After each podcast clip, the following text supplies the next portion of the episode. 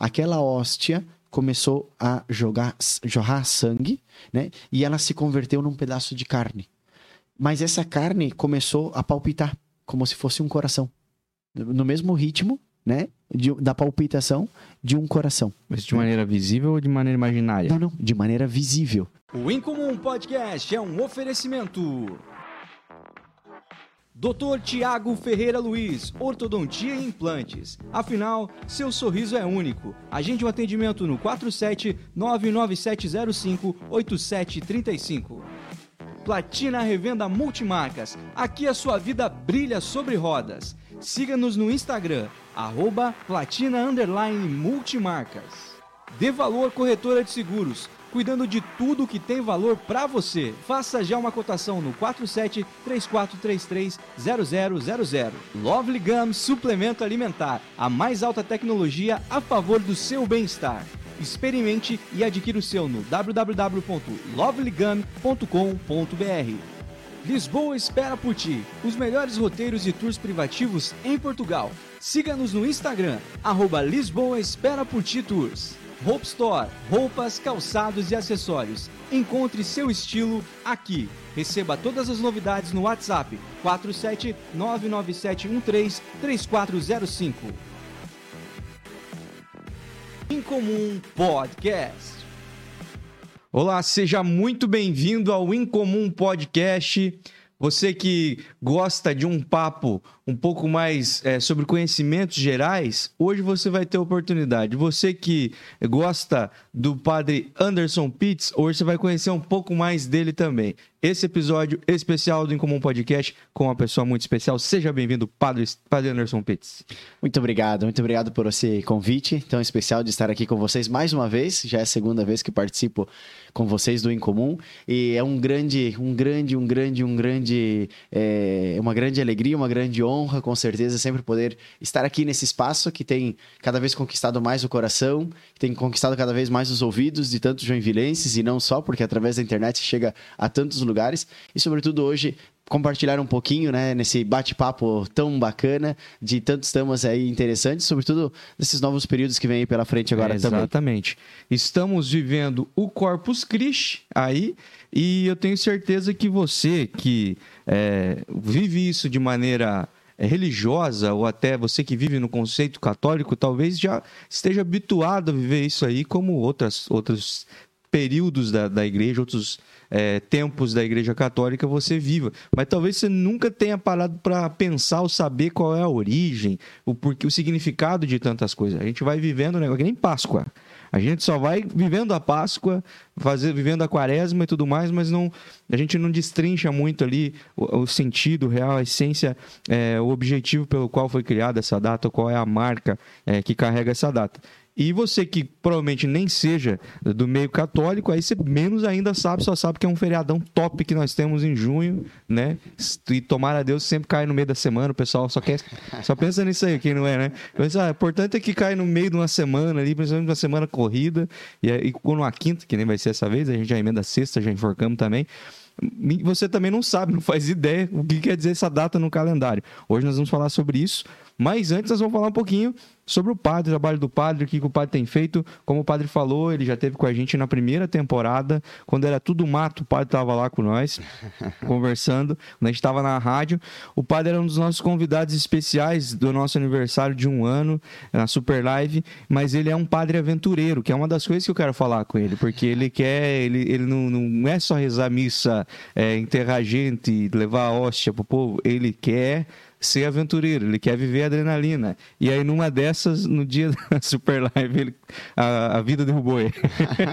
ele não conseguiu. O que aconteceu, Pato? Que, que, você quer ser o lado aventureiro? Não, olha, vou te falar.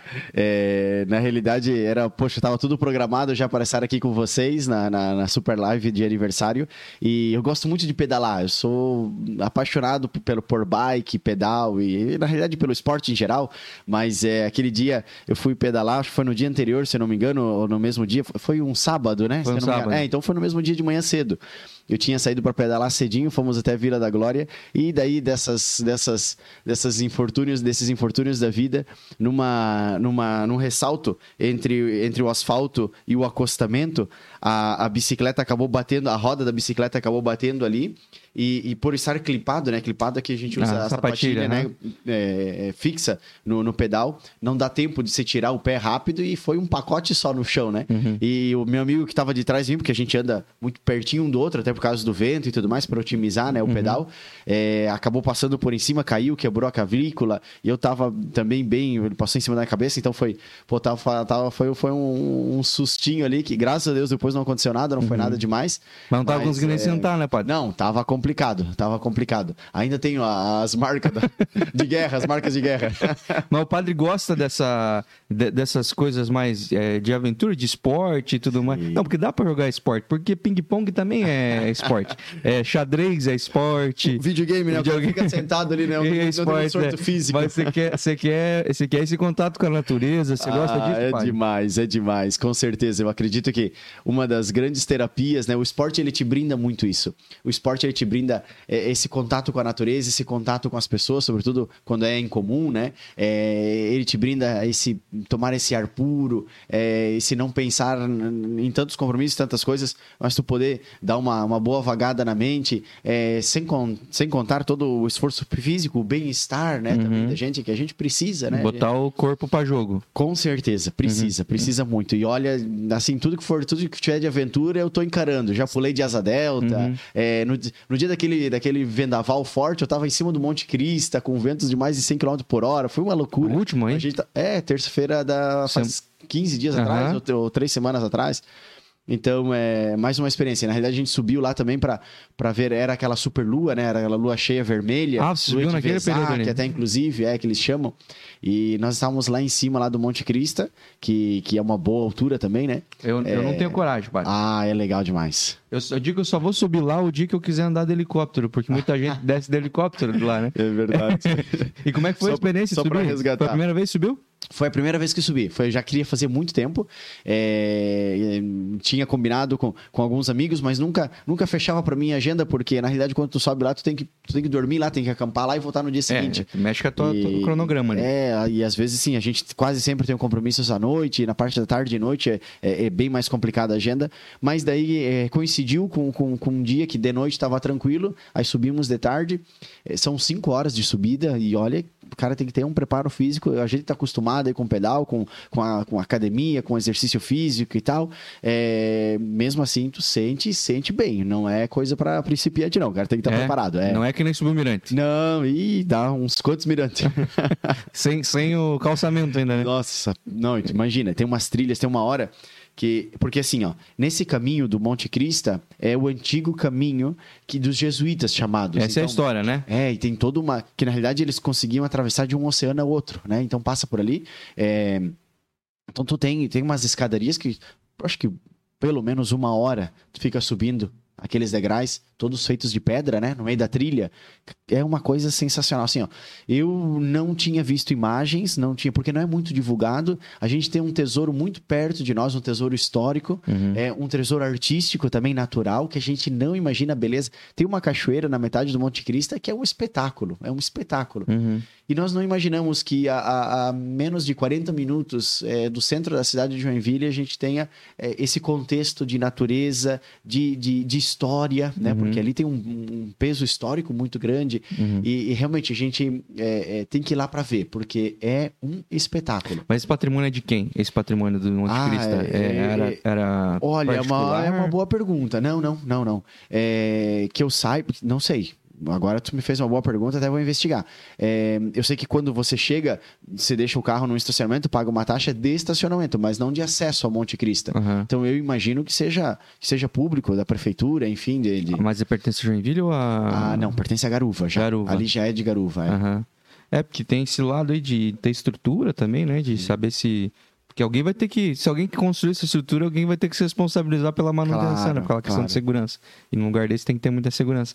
Mas que, que seria interessante, né? Em outros lugares, é, com certeza seria um ponto turístico Ah. explorado, né? E aqui é um ponto turístico. Um ponto turístico, não. A galera que gosta de aventura ou de flertar com a possibilidade de não voltar para casa já está acostumado. Mas as pessoas comuns não vão, né? Não estão acostumados. E, Não, não, e porque nem sabe que é um desafio gigantesco, Sim. né? É, que a gente, não, eu pelo menos não conheço, não sei sobre ter uma estrutura para um, um, amador subir lá, né?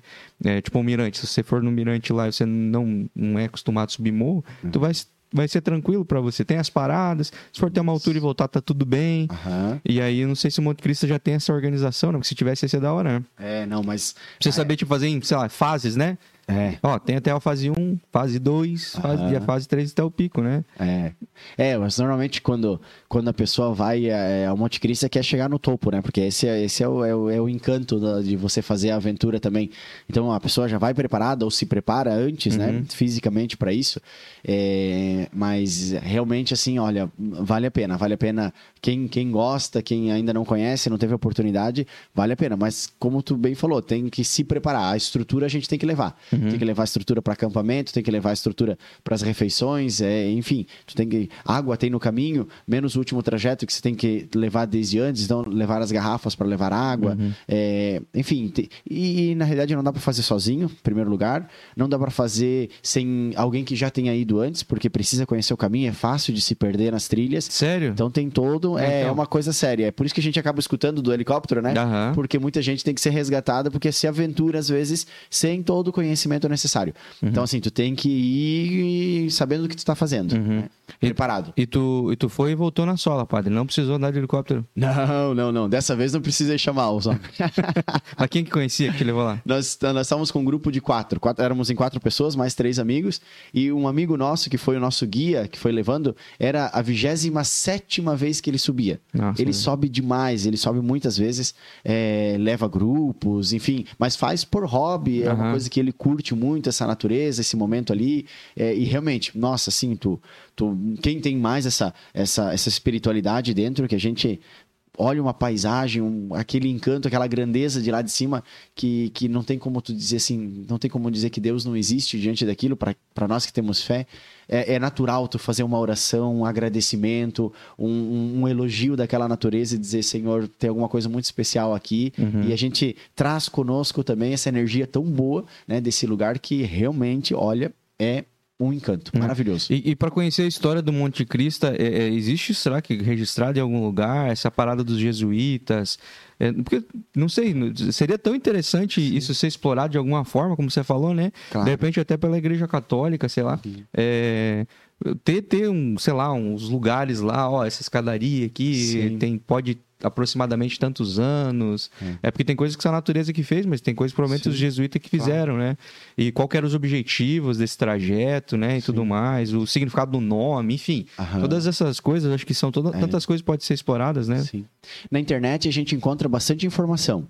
É, não muita, é uma, tu, tu, tem que, sabe, aquele negócio que tu tem que ir né, uhum. de um lado de outro, pra, a, a, até porque existem muitos relatos de quem fez, existem muitos relatos mais de aventura, de é, dicas, etc. É, a história em si ela não está muito desenvolvida. Eu acredito que seja aí um, um, um bom desafio para uma, uma turma aí que, que queira abraçar a causa, né? Uhum. É, inclusive para a igreja mesmo, porque é, não deixa de ser né, parte da história da igreja, né? Uhum. através dos jesuítas.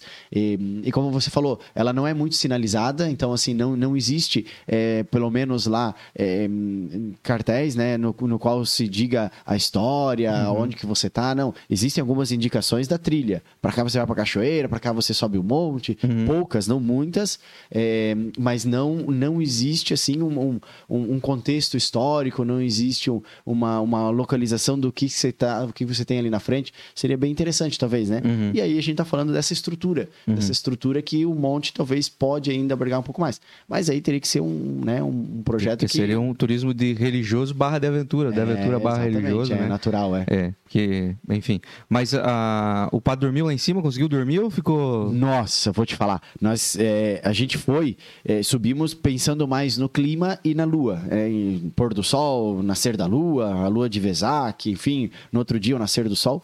E a gente tinha escutado falar que ia possivelmente as previsões eram de ventos um pouco mais fortes. Mas nos sites que nós tínhamos investigado eram ventos de até 40 por hora, 40 km por hora. Então a gente diz, bom, tranquilo, porque tem lugares que tu consegue se albergar e tá. Uhum. Mas foi uma loucura, foi vento demais, demais, uhum. demais. Eu, eu acredito que, que superaram aí. Eu vi alguns, alguns noticiários que, que, que, que transmitiram a notícia de ventos de mais de 100 km por hora certo. na nossa região. E eu acredito que lá em cima estava mais ou menos isso. Assim, uhum. a gente uhum. não tem como medir, logicamente, uhum. mas realmente, olha, um negócio pelo qual eu nunca tinha passado antes. E daí nós acampamos, nós estávamos na parte de cima, né? É, para ver a lua, enfim, deitados no chão, no meio das moitas ali, até para ter um maior amparo do vento uhum. e poder contemplar também aquele momento. A gente não deixou, mesmo com o vento forte, com o vento muito forte, não deixamos de, de, de cumprir o nosso propósito, né? Mas é, depois, na hora do acampamento, nós descimos um pouco mais é, e numa encosta da montanha, né, tentando se proteger, mas mesmo assim, a barraca, a gente estava dormindo, a barraca né, batia quase uhum. na gente, assim, do vento mexendo. Uhum. Foi uma, ah, fizemos uma fogueira grande até para poder se aquecer, porque estava muito frio também. Uns troncos. A, a, fogueira não aguentou acesa, tu imagina, uma, uma fogueira né, grande, com, com troncos grandes, o não aguentou apagava. acesa por causa do vento. Apagava o tempo todo.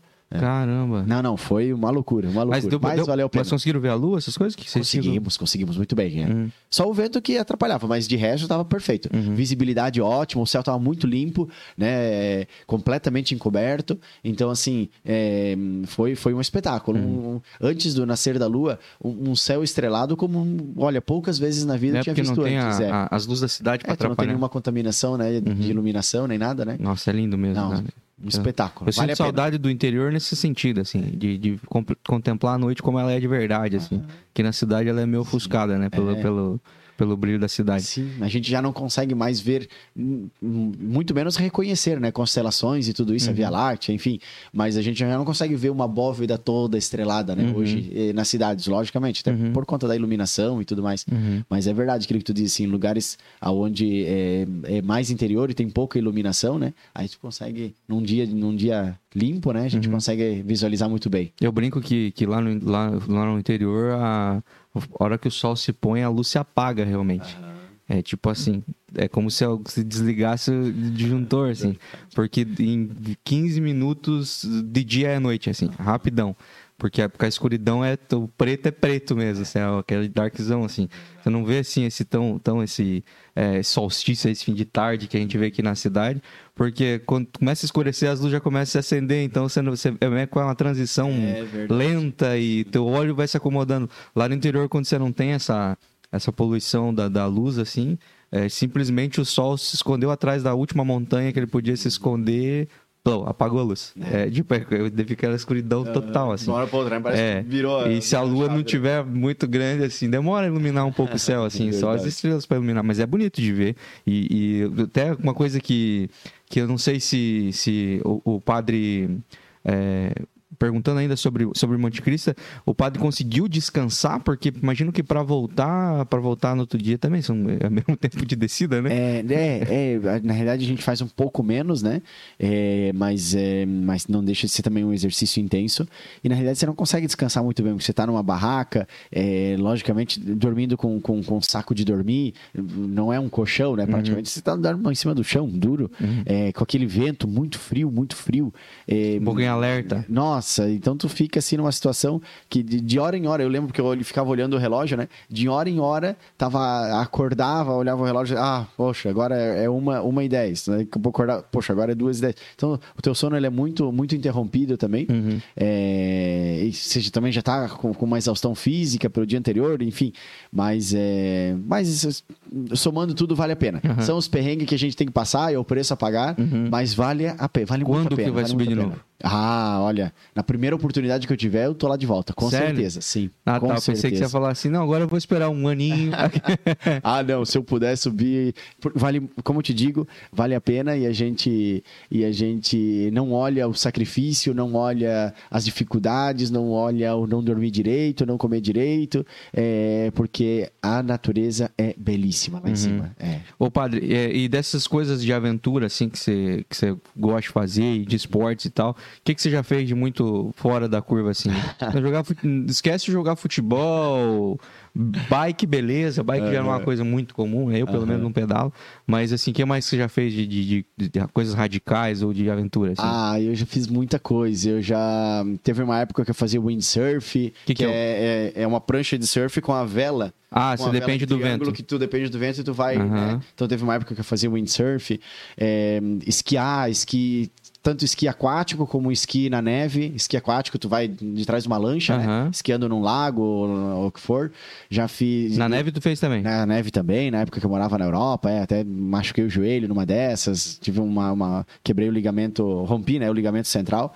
É... Porque ele faria de, do nada quando tu cai? É, na realidade, é, na realidade, porque quando tu vai, tu vai esquiando, tu faz um, um continuamente um, um, um movimento de zigue-zague, né? Uhum. E aquela velha história, eu já tava no final, eu falei assim, ah, a última descida. E a última descida, tu já tá mais empolgado, tu quer vir mais rápido, uhum. quer, né, quer superar um pouco a velocidade, etc. E, e numa curva eu entrei muito rápido demais e eu pensei para mim, eu tô muito rápido, eu vou precisar frear. No que eu quis fazer o movimento para mim, porque o esqui não tem freio tu, tu freia uhum. através do, do teu movimento de zigue-zague. Quanto uhum. mais zigue-zague, mais devagar tu vai, pra não deixar ele embalar, né? Uhum. Então, quando eu quis é, virar os esquis, os pés do esquis, para tentar frear um pouco, eu tava muito rápido, e daí o esqui enterrou, e daí eu capotei, né, na curva. Deu e só o alavanca no joelho. Uma dessas o joelho foi uhum. e pegou o, o, o, ligamento central. É. é. essa foi uma. Aí, enfim, que mais? Nossa, teve muitas histórias, já muitas aventuras no esporte. É, uma vez, uma vez foi engraçado, não sei se talvez até tenha contado no, no nosso encontro anterior. Uma, eu morava no Rio e, e nós fazíamos uma vez por mês uma trilha para subir é, na Pedra Bonita, que se chama que é um lugar que tem uma vista maravilhosa do Rio de Janeiro.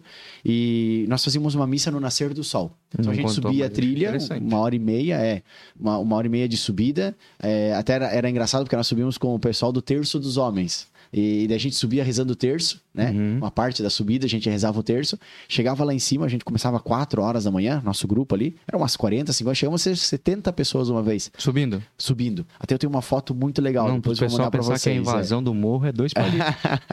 Mais um rio.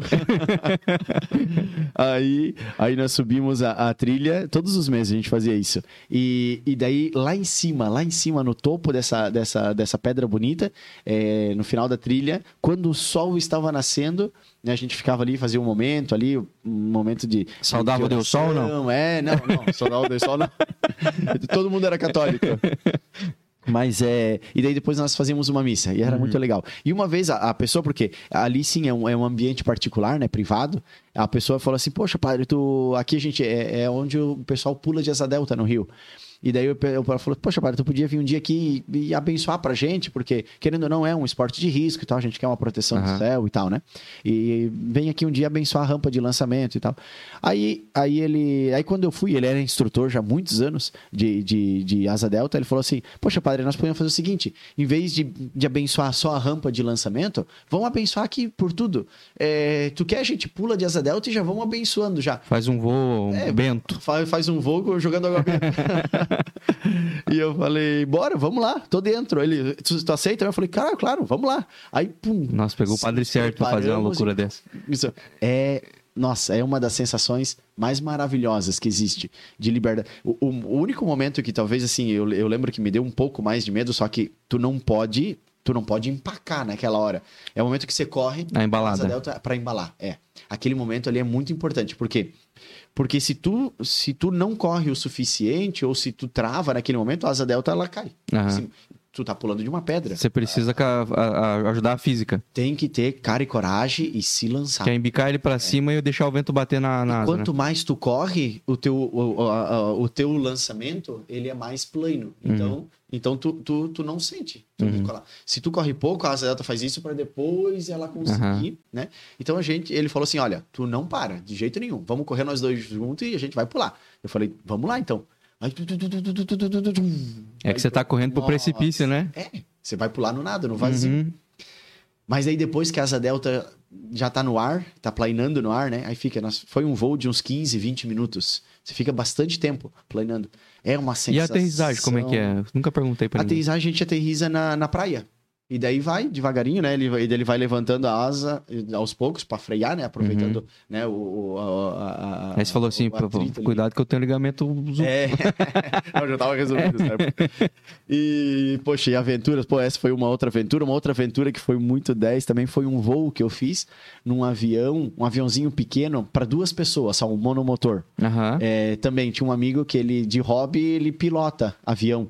E, e daí ele falou assim: Ah, eu vou, eu vou dar uma volta.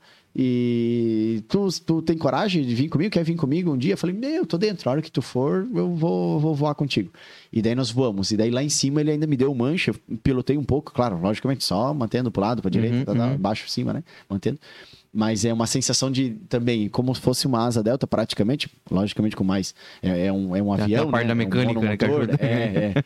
Mas também foi mais uma aventura. Enfim, assim, são várias. Eu falo, quando eu falo pra você, eu falei o dia que você mandou a mensagem, você mandou a foto do, do- dos ralão assim, Aham. eu falei assim, é, o padre é aventureiro, gente. O padre, infelizmente, aí, numa dessas, a gente sabia que o momento poderia acontecer dele se machucar numa brincadeira dessa, porque do esporte de aventura tem esses riscos. Ô, você já subiu o, o, o Morro Antena aqui em Jaraguá? Já, já, já. Subi de bike. Subi de bike. Não, não tem porquê. Sim, sim. Não, não. Até Tietê-Alpina, tu foi de bike. Então, eu fui até. Exatamente, perfeito. Bem, bem, bem pontuado.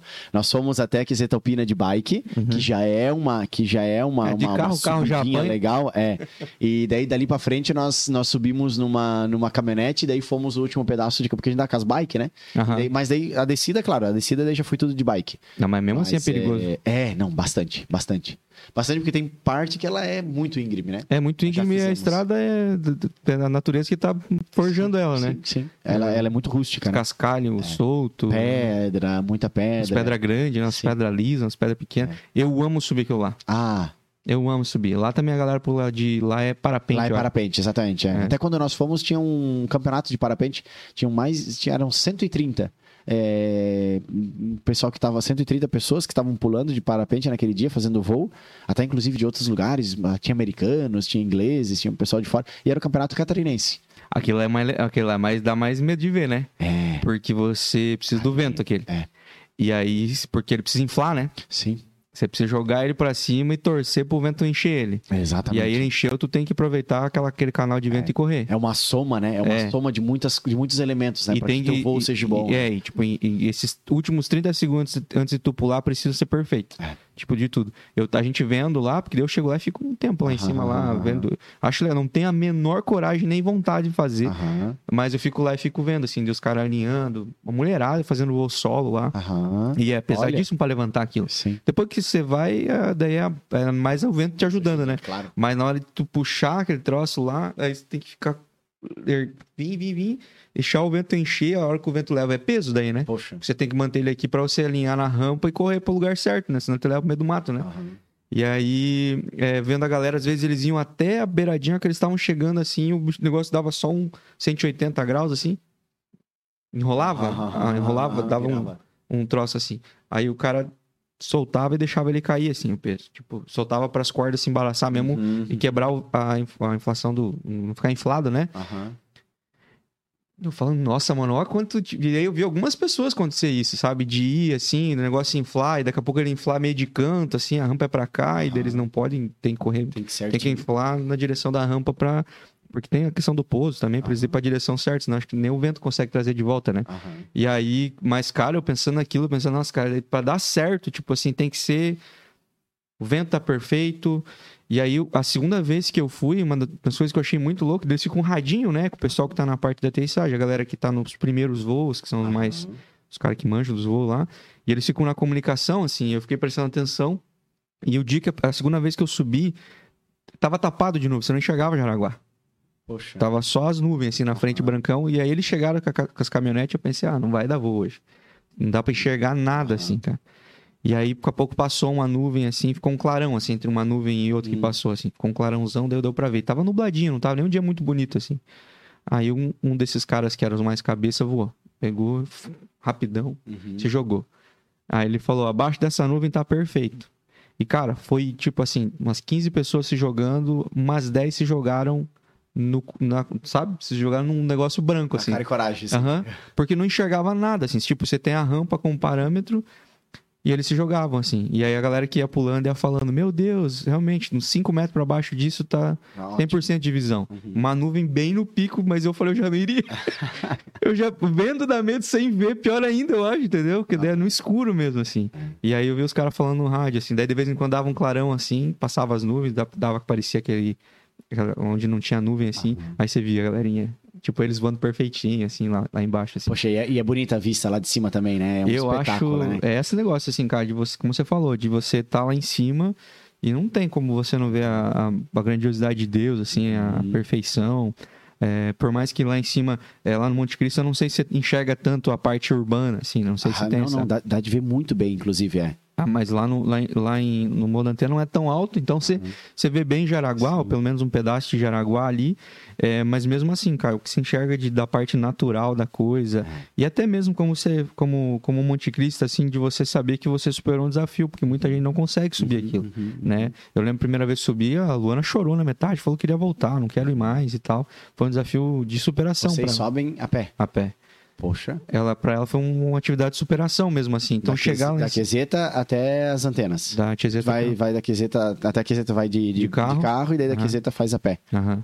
Ou é uma Porque, boa, hein? com- porque é isso, ou é a pé Aham. ou é 4x4, né? Sim, sim. Mas tem que pedir carona pra alguém, pra alguém te levar lá pra cima. Não que não dá vontade de pedir umas alturas, assim, porque, Aham. cara, é, é, É punk, né? eu falo que é 100% a, a inclinação do, do mirante na parte mais alta lá. Isso. Ela é muito exatamente. inclinada. Então Exatamente. você sobe meio que arcadinho o tempo todo, assim. Uhum. Mas assim, de você ter superado aquilo, e daí você chegar lá em cima e contemplar aquela vista, de literalmente estar acima das nuvens, assim, É. ou pelo menos de algumas nuvens. Aham. Nossa, isso é muito lindo, cara. É muito. E daí você fica. Que é um legal. momento de, de êxtase, assim, esse contato, né? Com a, com a natureza e com o, o superar teu, teus, teus desafios, né? E é incrível como esse contato com a natureza, ele, ele, ele, ele abastece tanto a gente. A gente, poxa, a gente tira pra fora tanta coisa ruim, é, a gente se sente mais leve depois. Parece que lava a alma, né? Uhum. Sim. Parece que lava a alma da gente. E a gente volta uma outra pessoa, Uhum. né? Os problemas ficam... Ou pelo menos a gente esquece deles um pouquinho e, né? Sim. E, Ah, da- na faz verdade, um bem danado. é uma terapia longa, né? Porque você vai andando e lidando com teus pensamentos, você consegue Sim. chegar até na resposta que você estava Perfeito. Procurando, né? Exatamente. É bastante tempo de, de, de caminhada. E o, e o oxigênio, né? Que é, É, outro, né? Nesses é lugares, assim. Muito próximo da natureza, e quanto mais alto, você tem, você tem uma noção de como era Sim. respirar muito tempo atrás, né? É. Que é um ar muito. sente um ar puro, né? É, um, nossa, 100% de oxigênio, você sabe? Verdade. Mais, mais, mais puro, assim, enchendo teus pulmões, assim. E eu brinco sempre com isso, eu subo lá agora, eu falo agora, puxa todo o ar que você puder pra Aham, dentro. aham, aham, Pra, pra você ver a quantia que o teu filtro tão sujo. aham. Você percebeu o quanto o peito vai. O que, que é isso? Tipo, uma É, coisa é, diferente. É, é, exatamente. Né? Mas é muito bom, muito bom. Ô padre, é, a gente é, tá, tá vivendo aí um dos tempos da igreja. Vocês chamam de tempos quando é assim? É, Sim, é, isso. Um tempo, tem- a gente chama de tempo litúrgico, para ser ainda mais específico, Isso. vamos dizer assim. é, a gente está vivendo esse tempo litúrgico onde acontece o Corpus Christi. Como é o nome desse tempo litúrgico? Nós estamos agora ainda no tempo da Páscoa. Aham. né? A Páscoa, o tempo, tempo litúrgico da Páscoa, ela dura 50 dias. Uhum. Porque vai desde o domingo da ressurreição, domingo de Páscoa, até Pentecostes. Né? E, e terminando esse período de Pentecostes, eh, começa, volta de novo, retorna o, o, o tempo comum. E dentro do tempo comum nós vamos ter algumas celebrações importantes. Né? Como uma delas, das mais importantes, é o Corpus Christi. né? É o Corpus Christi. Então, nós estamos aí eh, praticamente eh, nesse, nesse período de conclusão do tempo de Páscoa, tendo celebrado Pentecostes, e tempo comum que retorna. Tempo comum porque já não é nem quaresma, não é advento, não é Páscoa, é aquele período do ano que a gente vai percorrendo. É um período mais longo do Uhum. ano, né? Logicamente. É, até porque a quaresma são 40 dias, o advento também são 40 dias, Uhum. a, a Páscoa são 50 dias. Então, o resto do ano se chama tempo comum. Aham. Então, nós estamos dentro desse período.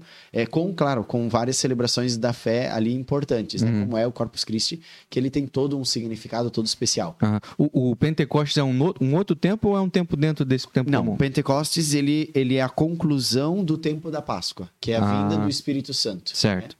Então, é, é a conclusão. Com Pentecostes se conclui, se encerra o, o tempo da Páscoa e inicia o tempo comum. Ah, perfeito. É, é- é essa, essa transição de tempos ali. Isso. Muda as cores da igreja. Muda as cores da igreja. Antes era branco, né? O tempo da Páscoa era branco. E o tempo comum é, o- é a cor verde, né? Até o padre usa, Aham. usa o paramento, que é aquela roupa que a gente usa para missa, né? É a casula, que se chama. A gente usa cor verde agora durante o tempo comum. É. A não ser Corpus Christi volta o branco porque pela Eucaristia, né? Então, Sim. Tem- ah, mas tem- parece assim.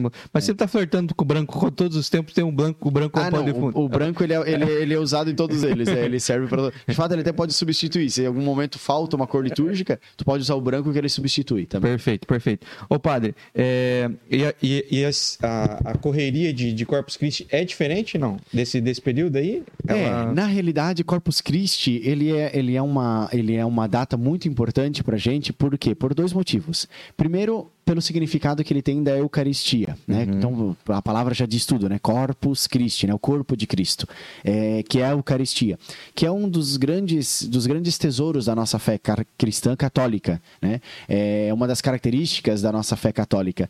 E por outro lado, então, por, por um, numa parte, Corpus Christi vem eh, agradecer a Deus, vem crescer na devoção à Eucaristia, né, a presença de Jesus ao Santíssimo Sacramento, mas por outra parte também Corpus Christi tem um outro sentido que é o de manifestar a nossa fé. Uhum. E o que significa isso? Significa que nós, como católicos, na festa de Corpus Christi, nós saímos nas ruas, por isso que existe a procissão, né? Para mostrar a nossa fé.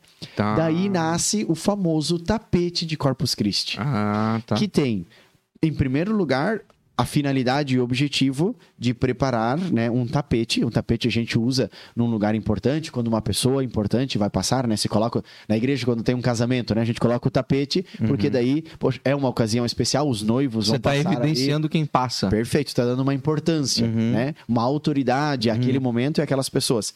Então o tapete ele tem o primeiro, o primeiro significado é esse, é porque vai passar Jesus ali, né? Através das mãos do padre e do diácono que está levando ele em procissão, vai passar Jesus. Mas também é, a gente percebe, né, é, e lembra com, com, com, com, com, tanto carinho a tradição de que os tapetes eles trazem muitas imagens, né, da nossa fé católica. Então, por tem tapete lá que é a imagem de Nossa Senhora, tem um tapete que recorda uma, uma passagem da vida de Jesus, por exemplo, na cruz, é, na ressurreição. Tem um tapete lá que é a pomba do Espírito Santo, que representa o Espírito Santo. Então, são vários símbolos que vão recordando a nossa fé. Uhum.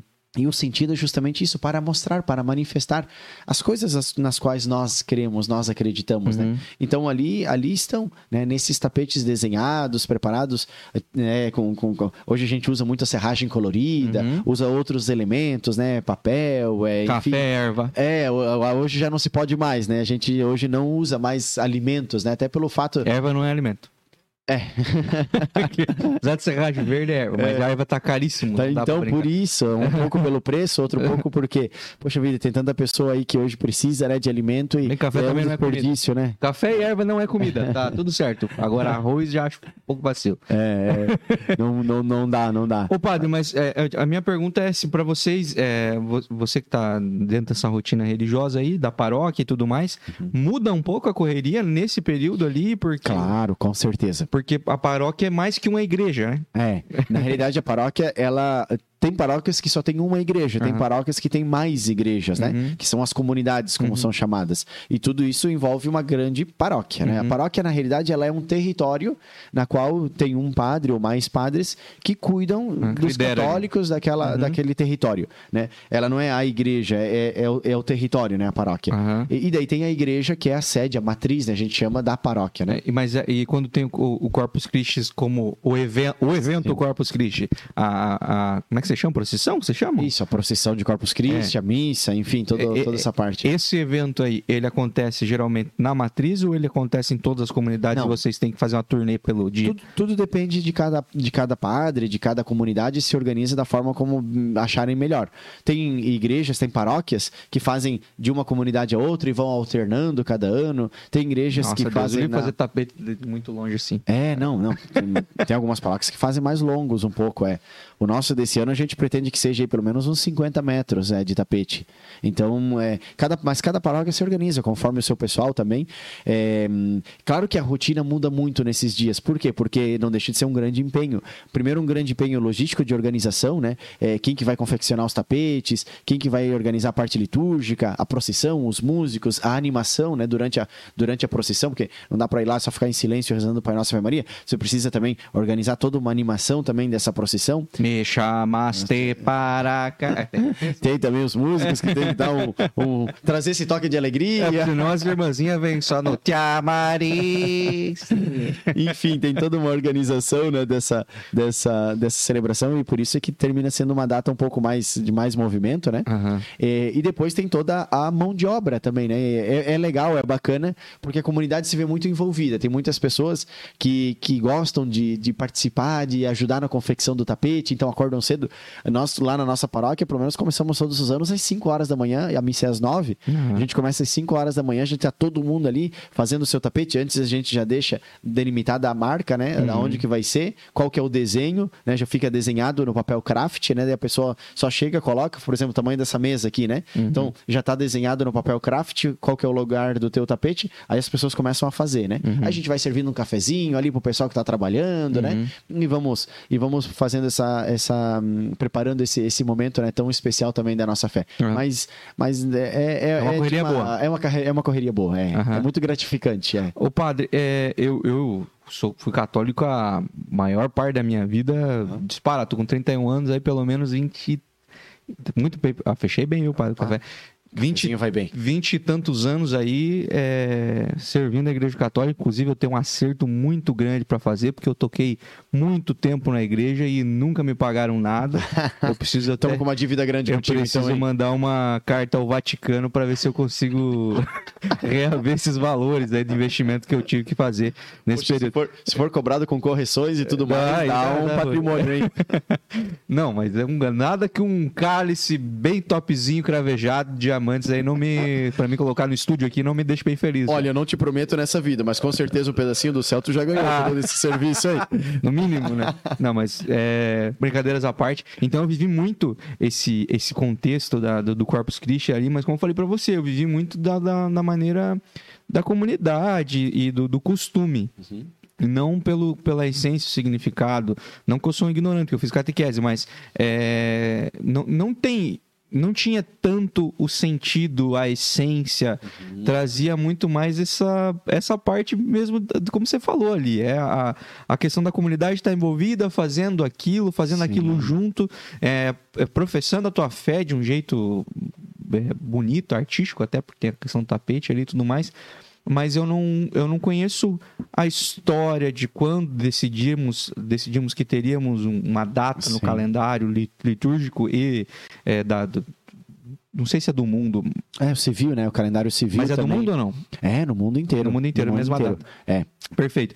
E, e- e sobre o simbolismo, vamos fazer. O que, que vocês acham nós fazer um tapete? É, é, o, Da onde que- surge é, tudo isso, O que né? você acha de nós fazer um tapete com várias estampas? O que você acha de nós fazer um tapete artesanal e todo ano a gente fazer diferente? Porque podiam muito bem imprimir aí um bandeirão Ah, e só espalhar pela rua e temos todo Sim. ano. Tá pronto, tá lá no armário lá.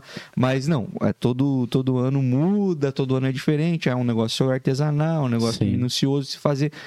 Você consegue me, me construir essa história na minha cabeça de para mim entender onde qual foi o concílio que inventou essa loucura? Vou tentar, pelo menos.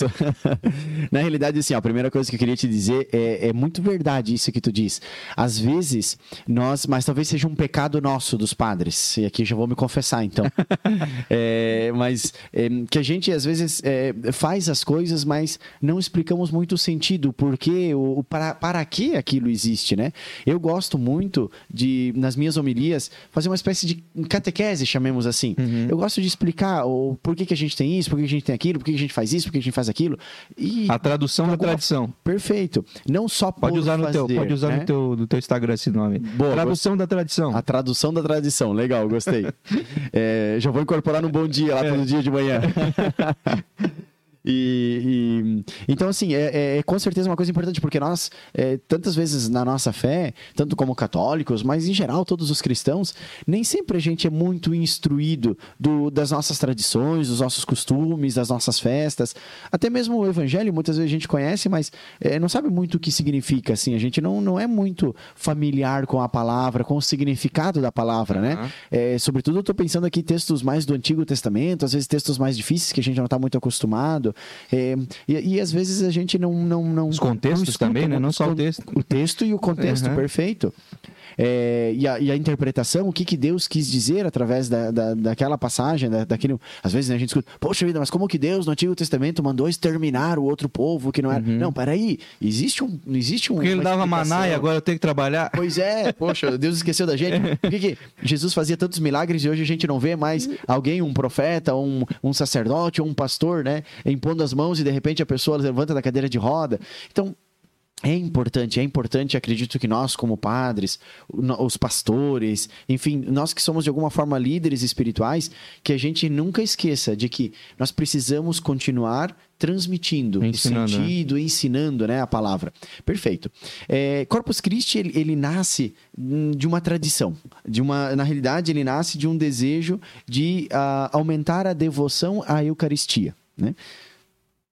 A Eucaristia, nós temos é, ela como o segmento daquilo que o próprio Jesus nos deixou na Da- última ceia. Da ceia. Jesus, na última ceia, pegou um pedaço de pão, pegou um pouco de vinho e falou aos discípulos: Isto é o meu corpo. Né?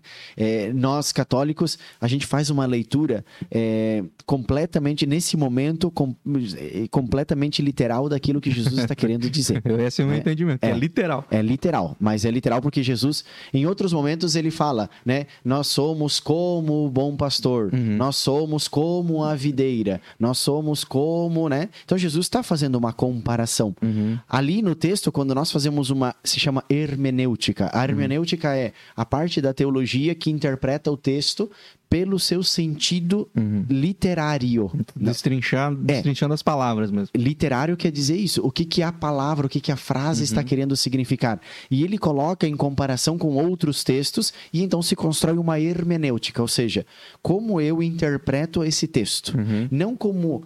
Como talvez eu imagino que queira significar. Não. Através é um estudo científico. Uhum. Né? A hermenêutica ela é científica. É como se a gente pegasse é, um, um texto em outra língua e traduzisse. É científico. Porque não tem como tu fugir. Porque existe uma língua portuguesa, existe uma língua inglesa. Então, se eu dizer, se eu, se eu disser, né, é, my name is, a tradução só pode ser meu nome é, porque é científico, é a linguagem. Está Né? determinado que era assim que significava. Está Era determinado que é o significado, Aham. é, é a linguagem, ou seja, são as palavras que nós usamos para expressar esse, Aham. esse entendimento, esse, é- essa ideia, esse contexto. Uhum. É, que eu- se eu quero dizer o meu nome, como eu me chamo, eu preciso usar a palavra meu nome é, e eu digo meu Quando nome. Jesus disse isso, ele falou em hebraico ou aramaico? É, então, vamos lá. Jesus está falando em aramaico aqui, porque ele está com seus discípulos. Uhum. A Bíblia, depois, ela é escrita, ou, na realidade, o Antigo Testamento ele é escrito em hebraico, na grande maioria dos livros, alguns poucos livros em aramaico, algum pedacinho de algum livro também em aramaico, e o Novo Testamento completamente em grego. Né? Então, o grego por que, que os os discípulos, não sabendo grego, a grande maioria deles, né? É, mas por que, que os evangelistas depois escrevem em grego? Porque era a língua culta. Eles queriam. Era como se fosse o inglês de hoje. É. hum, hum, Talvez. É diferente, é diferente. O inglês hoje é a nossa língua universal. É, o, o grego não era a língua universal para os povos se comunicarem, Uhum. mas era a língua oficial para você expressar é, documentos, relatos científicos, Ah, sobretudo entendi. a filosofia da época. O forte da época era a filosofia. Então era em grego porque os primeiros filósofos Os materiais de grego. estudos, tecnicamente, seriam tudo em Tudo grego. em grego, perfeito. É como se um médico hoje tivesse que estudar medicina, ele encontraria os livros para encontrar os termos exatos, tal, tal, em grego, porque era matemático. Além de que o grego, nós estudamos grego, eu fui professor, inclusive, de grego, enfim, é, é, porque o grego, ele, ele te dá essa, essa, essa exatidão, né? Então, é, é muito bacana isso. Nossa, a gente tem que mudar a expressão, tá falando grego, então. Quando tá falando grego, o cara tá sendo mais claro Não tô possível. encontrando nada, é. Né? Porque Pô, tecnicamente. vamos puxar uma frase em grego, então, só pra tu entender mais ou menos como... a Ave Maria da vida, lá. Haire Maria, que Haire Tomene, Rokirius, Meta Sua, Logomene, Singene, Sim, Rokarpos, Escolia, Su Jesus. Amém. Hagia Maria, e vai pra frente. então, realmente... Como é que é amém em grego? Amém. Aí, ó, viu? Ah, amém, acertou. sei falar perfeitamente. Acertou. Não, mas é, a gente tem que mudar o ditado, galera. Você que fala aí, ah, tá falando grego, que eu não tô entendendo nada. Não, muito pelo contrário. Se você tá entendendo é que ele tá falando grego, porque o grego é a, né? Pô, você tá falando no- no- no- numa língua que ela é extremamente precisa. É, exatamente. Você quer. Nossa, estamos até usando ditado errado. Chega a aprender mais com os gregos. Perfeito, padre. Então Mas teve essas então- traduções e aí. Isso. E a Então, tem essas hermenêutica, a hermenêutica faz esse estudo, né? Origem. Então, por isso é que a igreja diz assim, quando Jesus diz, isto é o meu corpo, isto é o meu sangue, nós entendemos que Jesus de verdade, é de é. verdade, está presente ali. Além do mais, por quê? Porque também aqui a gente precisa encontrar a Bíblia, ela é muito perfeita. Ela é perfeita porque ela é a palavra de Deus. E a Bíblia, ela se auto-explica nós colocamos textos, né? um texto acaba iluminando outro texto. E assim, o nosso entendimento ele termina sendo mais claro. Uhum. Existe uma outra, uma outra passagem, por exemplo, no Evangelho de João, no capítulo 6, que Jesus fala: Eu sou o pão da vida. Né? Ele não diz eu sou como o pão da vida, eu sou o pão da vida. Quem come deste pão viverá eternamente. Né?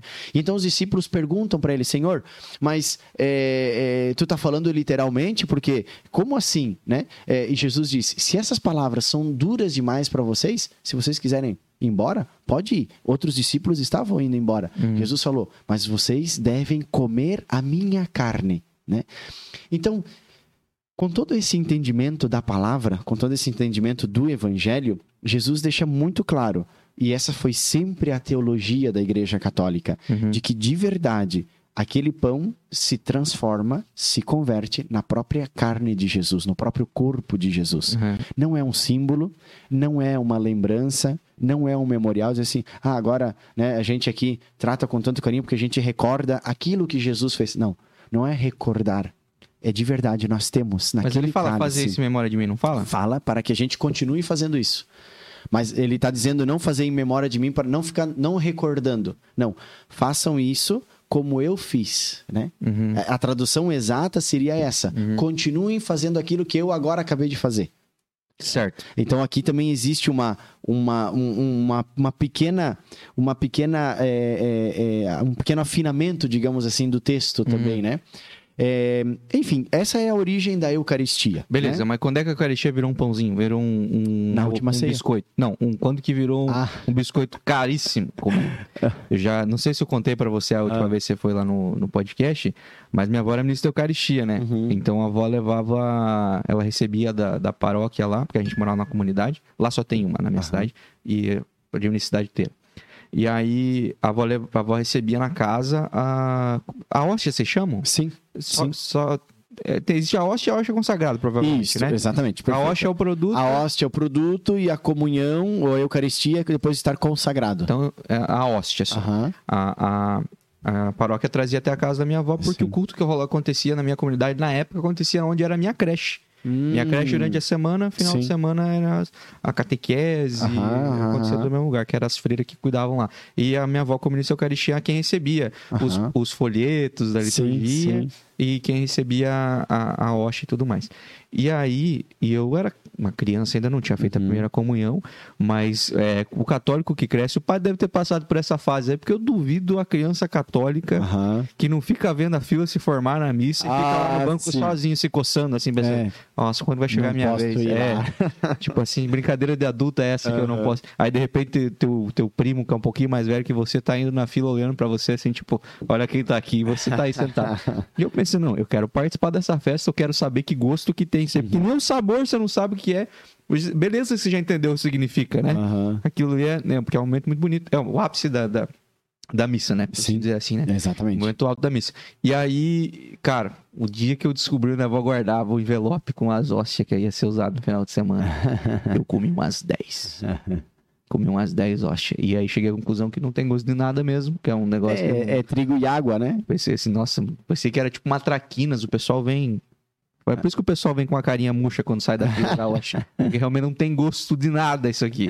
Mas eu comi umas 10, é, comunguei antes da, da, Da primeira comunhão. É, mas aí não era a hóstia consagrada, era só a hóstia Sim, em si. sim, mas exato. quando é que, historicamente, É, virou, virou esse... Olha, trem? tudo, tudo depende, é, tudo depende um pouco do, do, do país e tudo mais. É, não existe assim um, um momento histórico no qual tu diz deixou de ser um, um Pão. pão. e agora é, é aquela é hóstia, é, aquela hóstia assim, né? É, na realidade, ah, eu acredito que tenha sido na época dos monges, dos primeiros monges, etc, que nos mosteiros até por facilidade, mas até hoje ainda nós encontramos diversos tipos de hóstias, né? Tem aquela hóstia mais comum que a gente está acostumado a ver nas nossas igrejas, branquinha, né? Uhum. Existem também umas hóstias que são um pouco mais espessas, mais grossas, Parece um e são mais amareladas, Parece assim. um pedaço de cubo social. É, mais ou menos, mais amarelinha. Na minha assim, um igreja pouco, é né? assim. É, um pouco mais amarelinha. E existem alguns grupos que usam ainda hoje o pão. Mas é um pão sem levadura, né? Um pão que é só trigo e água. Para ser mais parecido Para com... ser, é, de fato também é uma na igreja católica é uma exigência, tem que ser assim. Não né? pode ter Não- fermentação. Não, pode ter fermentação, não.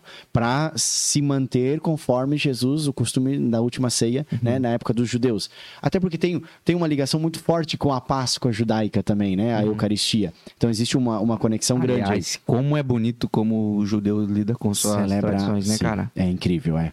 É incrível. Eles mantêm muito forte isso. Para eles é, tem um significado muito grande. Não, e até o, o, o judeu não praticante, aquele que, que vai ao templo, não sei como Sim. eles chamam, né? Templo. não, judeu. É, não, é o templo. É o judeus é templo, é. Mesmo aquele que não vai ao templo, mas que por, por pela genealogia ele é judeu, Sim. ele mantém. Ele tem um respeito muito grande. Nossa, é. as datas lá do calendário judaico, Sim. ele respeita, ensina pro filho dele. O Shabat deles, é, que, é- que é o sábado deles, né? É, um, é uma coisa. Eu tive em Israel agora, antes da pandemia, e, e nunca tinha ido, foi a primeira, prime- primeira e única vez até agora. Mas é assim, eu achei um negócio incrível. Ele- Nós estávamos na cidade de Tel Aviv, no sábado, o Shabat, e, e Tel Aviv é, é Europa, praticamente. Tel Aviv seria o, o- o- a parte laica, Aham. né? é, de, de, de Israel, mas mesmo assim, os hotéis não funcionam o restaurante no sentido de que é, fica, desculpe, fica tudo na mesa, servido, a pessoa vem, pega, mas não tem ninguém, por exemplo, ah, quer fazer um ovo mexido, não, não tem funcionários. O café, antes tinha a pessoa que preparava ali o expresso, tal, agora não, agora já tá o café passado na, na, na coisa, tu vai lá, se serve, pronto. O, o, o- me chamou muita atenção, o elevador, Tu não pode pegar um elevador eh, no Shabat e ir do primeiro ao sexto andar de uma vez só. Ele vai parando andar por andar. Porque é uma tradição deles. Caraca. É, eles não podem ter acesso à televisão, a celular, por Aham. exemplo, no Shabat. Então, e é legal, por quê? Porque eles convivem muito em família. Uhum. Eles, inclusive, eles não podem até fazer um, distâncias longas, né, no Shabat. Eles têm, inclusive, regulamentado a distância que eles podem. Então, assim, é, é, é muito bom isso, muito, muito bonito. Eu, eu acho bonito, porque acaba favorecendo até a convivência familiar. Sim, sim. Eles, poxa, lá em Israel, É a consequência da tradição. incrível. A, a família senta para jogar jogos de mesa no sábado. Uhum. Eles estão juntos, eles fazem a refeição juntos, eles, eles convivem, eles ficam conversando, sentados no jardim da casa. Você vê muito isso Uhum. lá. E é muito bonito, é muito bacana. Hoje a gente. Dificilmente você vê uma família um dia todo. E se você vê, ainda estão cada um num canto no o celular, né? é. E tal. Conversando no grupo do WhatsApp. Porque... É, só pode. Conversando entre si, Pra- mas no grupo do Pra WhatsApp. co- economizar cordas vocais, aí fica usando a ponta do dedo. Que tem figurinha, né?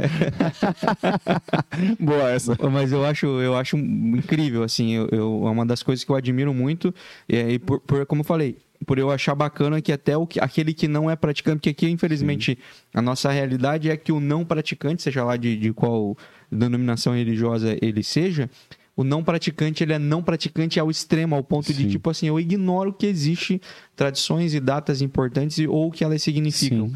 É, eu vejo que no judaísmo, por mais que seja às vezes só um judaísmo é, é, da genealogia dele, né, tra- trazido Sim. pelo sobrenome ou pela etnia, é, ele ainda ele mantém as datas importantes do Isso. calendário judaico e ensina os filhos. Então, aí, a partir daí, se o filho dele vai querer é, caminhar de, de acordo com a doutrina judaica, Uhum. é uma escolha, mas pelo menos ele foi apresentado aquilo. E eu Sim. vejo que muitas vezes o católico não praticante, ou evangélico não praticante, por incrível que pareça, né, também tem, é, eles tanto se abstêm de praticar, Aham. quanto se abstêm de ensinar os filhos ou eh, apresentar para os filhos a- eh, essas datas, os significados dessas datas, né? Por isso que o Natal e a Páscoa tá virando uma coisa só comercial e muito menos significativa como era para nossa Sim. geração, né? Estamos perdendo o sentido dessa tradição e desse costume Uhum. é, e dessa data tão importante, né? Religiosa em primeiro lugar, né? Uhum. É, e, e faz parte, é, é o berço da nossa cultura. Uhum. Mas E a voltando, voltando a falar lá sobre, sobre Corpus então, a, a, a, a origem do, do, do pão. Não existe um- uma. Não existe, assim, um momento é, específico no qual diga, ah, de pão virou a hóstia, né? É, é, foi o costume. Aham. Se conservam os dois elementos. A única necessidade, a, a única norma, digamos assim, é que se conservem os dois elementos, trigo e água, né? Aham. Perfeito. É, então, inclusive, eu tenho a liberdade, se eu na minha igreja quiser usar, em vez de usar a hóstia branquinha, usar aquela outra mais amarelinha, ou quiser usar o pão, eu poderia usar. Quem fabrica? Ah, hoje existem muitas, muitas eh, empresas, inclusive, que fazem as hóstias. Eh, tradicionalmente, as irmãzinhas, né, faziam nos conventos e tudo. Até era uma forma delas conseguir se autossustentar, porque eh, produziam a hóstia e daí a gente dava uma ajuda para elas e tudo. Hoje já existem fábricas disso, é, é muito comum. É, É, tu encontra hoje no mercado de tudo, né? Então, tem pessoas que se dedicam a isso também. Não, fábrica de hóstia, de vela e vendem outros artigos religiosos também. É, é, alguns dias a gente estava conversando, eu conversei com um padre é, da, da ICAB, da. Inclusive, acho que fica perto da tua paróquia lá, a ICAB Aham. daqui. É, sobre a minha convivência, a minha relação com os padres, que eu sempre Aham. tive uma relação muito próxima, até Aham. e o que sempre tornou muito informal a minha relação com eles. E um dia eu tava lá na, na- almoçando com os padres lá, no- na casa paroquial, que lá, na- lá é assim que a gente chama. Aham. E aí, os padres realmente moram na casa paroquial e não na casa deles. Uhum, uhum. Eles moram na casa paroquial. É porque eles são chaverianos, então eles são missionários de outros países. E aí eu tava almoçando com eles lá e daí um padre tava folheando, tipo, uma revista, assim, né? Eu achei que era uma Novo Tempo, sei lá, uma revista qualquer, sei lá, época, isto é. Aí era tipo um catálogo, assim. Aí eu Ah, peguei, sim. largou na mesa e eu olhei, era um catálogo. Daí tinha as estolas, tinha os cálices, tinha... isso. Tipo, eu falei que era uma Hermes dos padres. existe, existe muito isso. É, as empresas que produzem né, esse tipo de, de material, né? Cálices, é, os paramentos, a roupa do padre, Aham. é, enfim, é, castiçais. Então eles fazem esses catálogos, essas revistas, né? Mandam pra gente, porque a gente, logicamente, precisa renovar às vezes da igreja, As ou o imagens nosso também, próprio, né? as imagens, é. É isso aí. Mas que legal, eu achei É. muito curioso, não fazia ideia. Aham. E, e aí, então, tem, tem pessoa. E, e isso não tem um critério, nenhuma regra, tipo, em relação a quem faz é, a- só a isso. É um pão sem fermentação. Isso, exatamente. É a Perfeito. única, a única coisa que, como o vinho também, né? O vinho também pra missa, que é o vinho os vinhos dos canônico, né? são os balas, gente. não dá pra brincar com esse vinho. Tomar dois cálices, um abraço. Ah, não. Tudo pelo ele é fraquinho. É, na realidade, o vinho canônico também tem, tem algumas características, né? Para ser canônico, ele também ele deve ser é, o, o mais natural possível, né? Então se pede que seja realmente só vinho mesmo, a fermentação, que não, é- que não haja outros elementos, né? Que às vezes ele é incrementado, os vinhos eles são incrementados com algum tipo de aroma, com algum tipo de coisa. Então o canônico não, o canônico ele se conserva assim e ele, é- ele, é, ele é- tem um teor muito baixo, alcoólico, ele- normalmente ele é de, de 5, de 7, é pouquinho, um vinho normal é 12, 13, 14, né? Dependendo. Ah, então os padres da minha paróquia estavam tomando Campo Largo mesmo. Vinho canção. Os Ah, foi- E essa, essa é um pouco a, a- a normativa, digamos assim, né? Mas perfeito, até aqui, para dizer Corpus Christi, o que, que a gente celebra? A gente celebra a Eucaristia. né? Perfeito. A Eucaristia. Mas como nasce a festa de Corpus Christi? A Eucaristia, ela nasce na última ceia. E a gente sempre teve, desde os primeiros séculos cristãos, sempre houve a celebração da, da missa, sempre houve né, levar a Eucaristia para os doentes, distribuir a Eucaristia aos fiéis que participam da missa, quem já fez a comunhão, enfim, toda aquela história. É, então isso sempre, sempre existiu desde, desde os primeiros apóstolos, né? Desde ali os primeiros cristãos e foi continuando.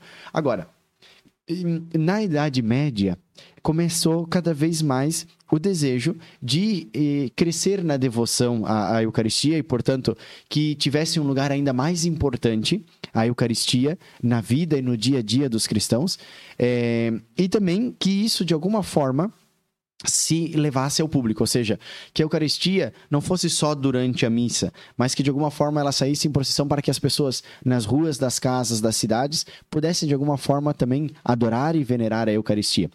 Então houve uma santa, é, é, de fato se chama Santa Catarina também ela, lá na, lá na Itália, que ela insistia muito para o Papa pedindo, Papa, vamos fazer uma, vamos, vamos instituir a nível universal, na igreja inteira, em todas as igrejas do mundo inteiro, uma, uma festa para a Eucaristia. Um dia no qual nós, de modo especial, né, valorizemos, veneremos, adoremos a Eucaristia. E o Papa estava naquelas, né? Era, era, o Papa Urbano, né? Ele estava naquelas de decidir, vamos ver, porque o Papa também não toma uma decisão assim da noite para o dia, né? Ele vai colhendo muitas informações, vai, vai rezando, vai pedindo conselho para os seus, seus mais achegados ali, enfim, vai fazendo consultas e tudo mais. Então estava nesse período é, e, e então aconteceu um milagre. Né? É, ele estava na cidade de Orvieto, que é uma cidadezinha próxima de Roma. Quem vai sentido Assis, né? Quem conhece ali é a Itália. Né? É Indo... muito engraçado ele falando. Como se... É claro que eu não faço a menor ideia do que você estava. Para contextualizar só. Quem Mas... pega ali, a esquerda ali, eu falo, nossa, não faço ideia. Mas é, é uma, é uma cidade muito bonita. Até quem, quem vai para a Itália, eu sugiro muito a sempre visitar essa cidade de Orvieto, porque tem, um, tem uma igreja, o Duomo de Orvieto, é belíssimo, belíssimo, belíssimo. É, talvez depois do podcast a gente consiga inserir aqui. Vou, vou, vou te mandar uma imagem. Não trouxe hoje. na tela. É... Mas é, é... então o Papa, o Papa estava nessa cidade e veio um, um sacerdote da República Tcheca, que não tinha nada a ver com Corpus Christi, ele veio da República Tcheca fazer uma visita oficial ao Papa. Naquela época, logicamente, as viagens eram muito longas, é, é, se viajava a pé, a cavalo, enfim. E ele parou na cidadezinha anterior a Bolsena, porque já era o último trajeto, se chama Bolsena, essa cidade, é, para fazer no dia seguinte o último pedaço e então ter o seu encontro com o Papa. E naquela cidade de Bolsena, na igreja de Santa Cristina, ele foi rezar uma missa. Esse padre, que era monge também ao mesmo tempo. E ele tinha muita dificuldade em acreditar na Eucaristia. Ele era padre, ele rezava, mas ao mesmo tempo ele dizia assim: Deus, eu, eu, eu, eu tenho dificuldade. A fé, é, para todos, ela é também um desafio, né? Tem coisas que a gente talvez tenha mais facilidade de acreditar, tem outras coisas que às vezes não é da fé. tão. É o mistério da fé, exatamente. E esse, e esse padre, ele pediu para Deus na oração dele assim: Senhor, se realmente tu estiver presente na Eucaristia, é, faça com que eu, eu acredite que eu ele não pediu que nada de extraordinário acontecesse na oração dele. Ele pediu simplesmente que Deus lá no coração dele desse a certeza de que realmente Jesus estava naquele pedacinho de pão, que não era só, como a gente falava agora há pouco, né, só uma lembrança, um memorial, mas que realmente se ele estivesse naquele pedacinho de pão, que ele tivesse esse entendimento. Quando esse monge sacerdote estava celebrando a Eucaristia, no momento em que os padres a gente segura a hóstia para mostrar, apresentar a adoração, né, depois das palavras da consagração, quando ele terminou as palavras da consagração, aquela hóstia começou a jogar, jorrar sangue, né, e ela se converteu num pedaço de carne. Mas essa carne começou a palpitar, como se fosse um coração. No mesmo ritmo, né? De, da palpitação de um coração. Mas de maneira visível ou de maneira imaginária? Não, não, de maneira visível. Tanto que até hoje nós temos ainda essa hóstia. E temos. O, o, nós temos três coisas desse milagre. Temos essa hóstia, temos. O, chama, a gente chama de corporal, é um paninho que vai em cima da toalha do altar né? E, e, chama corporal porque ele é, é, é, o paninho que segura o corpo de Cristo, né? Perfeito. E depois, e, e dessa hóstia que que que estava ali na, a, a, bombando a carne e jorrando sangue, saiu o sangue, manchou o corporal e manchou também, manchou, né? Impregnou a pedra do altar. Né? Então, hoje, nós temos ainda hoje, isso foi em 1200 e alguma coisa, agora eu não lembro o ano Nossa. preciso. É, nós estamos falando de mais de 800 anos. Mas nós temos até hoje ainda essa hóstia, temos este corporal manchado, você vê perfeitamente as marcas, né, do sangue de Cristo ali, e a pedra também dela foi cortada, né, a pedra, ela, hoje ela é custodiada num, num, num relicário, que uhum, se chama, e, e também manchada. Então o que acontece? Não, pera aí, eu tô, eu tô. Essa história não é bem. Nossa, você vai passar por cima porque você já deve ter contado 800 vezes essa história. Aham. Mas, meu Deus do céu, olha que bagulho louco. E, e, e- e- tá, mas como é, Incrível. como é que como é que tá conservado esse, esse pedaço de. É um pedaço de carne, É tá? um, pedaço, é um pedaço de carne, é um pedaço de carne, literalmente. Tá. E como é que tá conservado isso? Num relicário também. Mas aí foi colocado com química pra, Não. pra, pra preservar? Não, não. Tanto que Não virou shark. Até hoje, não. É incrível. Eu vi já com os meus próprios olhos, até porque quando a gente visita a igreja, você, você é, presencia, né? Você consegue, pode ver porque está exposto. É, ele é conservado dentro de um, se chama, nós chamamos de relicário. Relicário é aquela estrutura metálica, né? E daí dentro, dentro tem um, um espaço, né? nesse caso ele é redondo, com vidro dos dois lados, né? Estrutura metálica. E, e ali dentro fica a hóstia, com, com, com, com uma estrutura que, que segura ela. E você vê ela perfeitamente, né? Redondinha, com, com uns, uns bordes assim. E, e, e até hoje, tá lá. Foram feitos vários estudos, vários E estudos. o que, que os estudos disseram? É, não, são, são incríveis. Primeiro lugar, eles, eles extraíram algumas conclusões, como por exemplo, é carne, carne humana, né? É carne- carne humana. É carne humana. é. Se fosse hoje, ia dar um bel tão grande. Segundo, é carne de uma parte do coração, do miocárdio. Tá então não doido. é só carne comum. É. Terceiro, o tipo de sangue que foi analisado é o mesmo tipo de sangue do santo sudário. O santo sudário é aquele pano que envolveu Jesus, né? Então é o mesmo Ah, tipo sanguíneo. Milhares de anos. Sim, depois. É, uma coisa que chama muito a atenção, nós temos 23 pares de cromossomos no nosso sangue. Uhum. Por quê? Porque a gente pega 23 do pai e 23 da mãe. Então Certo. são 23 pares, 46. No caso dessa hóstia, que também é a mesma situação do santo sudário, só tem 23. Não tem os 46 Certo. é um outro milagre que é inexplicável. Enfim, então são, são várias. Basicamente, Cristo ele Só- não é fruto da genética. Isso, ele só recebe a parte humana da mãe Da dele, mãe, uhum. de Maria, né? É, então, porque ele do Espírito Santo, né? Concebido por, por obra do Espírito Santo. nós não sabemos como é os cromossomos. É, até porque o Esp- o Espírito Santo é Espírito. Não sei cromossomos. É, exatamente. Então, é.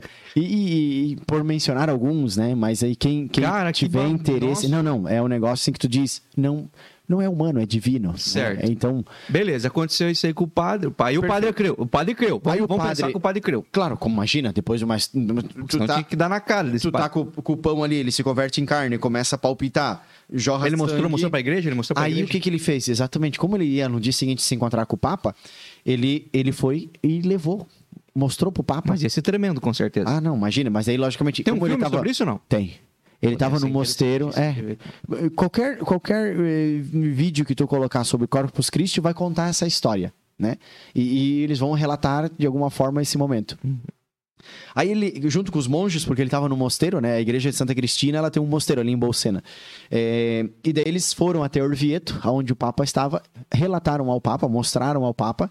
E como o Papa estava nessa época de decidir se ele ia instituir ou não a festa de Corpus Christi, ele falou: é o sinal de que Deus quer, de alguma forma, que a gente tenha uma data especial para a Eucaristia. Ele interpretou, ele leu aquele acontecimento, aquele fato, como uma confirmação daquilo que ele já vinha pensando. Se tinha que fazer ou não a festa de Corpus Christi e tal. Ele falou: bom, o milagre está aí, é evidente, não tem como negar, né? É, é, realmente, para mim, é uma confirmação. Então, o Papa instituiu, a partir daquele momento, a festa de Corpus Christi. Que loucura, né, bicho? É. É incrível. E naquele momento também estava Santo, Santo Tomás de Aquino, São Boaventura, que são grandes santos da igreja, eles começaram a escrever alguns hinos sobre. Tava uma turma boa Christi. junto. Ah, sim, o Papa tinha uma. Um squad. Tinha, tinha do lado ali uma equipe poderosa. Tinha um squad da hora. tinha, tinha. E, e, beleza, aí, aí trouxeram, levaram essa data a ser uma data universal para que toda a igreja Exatamente. colocasse no seu calendário litúrgico e, E e- naquele dia tivesse uma especial celebração em honra à Eucaristia. Perfeito. Mas e, e naquela época, a, a, a igreja, a- o Vaticano, era Roma? É, na realidade, sim, exatamente. Era Roma. É. Roma tinha é, influência sobre, sobre o mundo em relação a Sim, isso? sim. Uma- de falar, ó, a gente vai ter essa data e aí o mundo inteiro também celebrar isso no seu calendário? Com certeza. É, nessa época, muito mais ainda do que hoje. Não, com certeza. Nessa época, ela- o, o Papa, ele estava. Lembramos que a gente está na Idade Média. Certo. Na- não existiam países, eram reinos. Os reis, né? Os reis, é, eles é, tinham o Papa. O Papa também era um rei, porque o Vaticano, até hoje ainda, ele é um estado, né? Ele, é, ele é um país, na O realidade. menor do mundo. É, não, não é o menor, é um dos menores, porque se eu não me engano, o menor, não sei se é Andorra ou é. Ou é, é, hum, poxa, ali na Itália tem um outro pequenininho. É, uh, me fugiu o nome agora. Tem um outro que é menor que o Vaticano ainda. Tem dois que são menores que o Vaticano ainda. Mas ele é muito pequenininho. Uhum. Mas na época ele não era tão pequeno, na época ele era muito maior, né? Porque é, o, o Vaticano ele, ele, ele, ele era, pegava a cidade de Roma inteira, pegava a, pro- província de Lácio, né? Que é a província onde fica o- a- quase o estado, vamos dizer assim. E tinha outros territórios em outros lugares. Perfeito, mas ele também era um rei. Só que, pela autoridade espiritual, ele de alguma forma estava por em cima dos outros reis. Até inclusive quando existia alguma espécie de conflito, ou quem que coroava os reis legitimamente era o Papa. Então ele tinha uma autoridade superior ainda aos outros reis, porque em algumas coisas ele era o intermediador Supremo. entre todos, perfeito. Então, quando ele decretava uma coisa, os outros reis aceitavam, sobretudo nesse sentido de fé, é, é, muito mais. Algumas questões políticas, logicamente, não, mas em, em questão de fé, todos aceitavam de bem, né? Então, naquela época, lógico, o Papa dizia, mas até hoje ainda a cristandade ela cata, né? Se o Papa, por exemplo, o Papa propõe é, um ano no qual nós, de alguma forma, é, reflitamos e pensemos sobre o que significa ser família. A igreja do mundo inteiro, acata- a igreja. Aí o mundo civil fica a critério dos diferentes presidentes das nações, se querem ou não, etc. Mas a Igreja Católica cata porque ele é a nossa autoridade também até hoje, né? Uhum. É, mas nessa época também é nível civil, né? Então foi instituída essa data. Tanto que nem todos os países é feriado civil, né? Nos países católicos, sim, em outros países não. Entendi. né? Até o- nos dias de hoje, estou dizendo. Uhum. É, claro que a grande maioria dos países conservam a data de Corpus Christi, os países cristãos, né? Uhum. Perfeito. Então foi assim que o Papa que o Papa é, instituiu e dali nasce a festa de Corpus Christi e a partir dali, né, todos os anos se celebra Corpus Christi. Show. Mas quando é que. Beleza. Aí, mas aí na ideia da, da irmã Catarina? Sim. Na ideia da irmã Catarina, ia ter tapete, ia ter Não, um, não. ia ter uma procissão na rua ou nós ia só um dia especial para nós falar sobre o assunto? Isso. Na realidade, na ideia dela era um dia para venerar mais a Eucaristia. Né?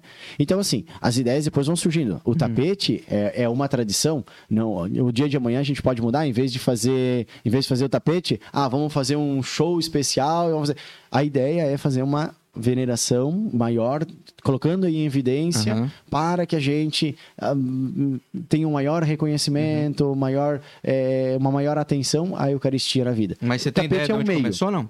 Então, os tapetes, agora a gente precisa avaliar. Por quê? Porque em cada país, em cada país ele começa de uma forma diferente. A gente absorve. Esse tipo, as tradições, elas são muito difíceis de a gente dizer, Achar o, é, o ponto quando de começa. partida. É, quando começa, né? É, Até porque às vezes onde começa não é onde fica popular, né? não, exatamente. E às vezes ela começa de uma forma muito incipiente, muito, né, muito, muito tranquila, e depois ela vai ganhando corpo porque tem um, tem um acontecimento, um evento, alguma coisa. Então, sim, é muito difícil tu dizer, ah, a tradição começou no dia tal. No dia tal eles acordaram e disseram, tá, a partir de amanhã nós vamos fazer um tapete, bora lá todo mundo fazer tapete no mundo inteiro. Mas no Vaticano é não, assim. tem isso. No Vaticano tem, tem tapete também. Mas assim? Não, diferente.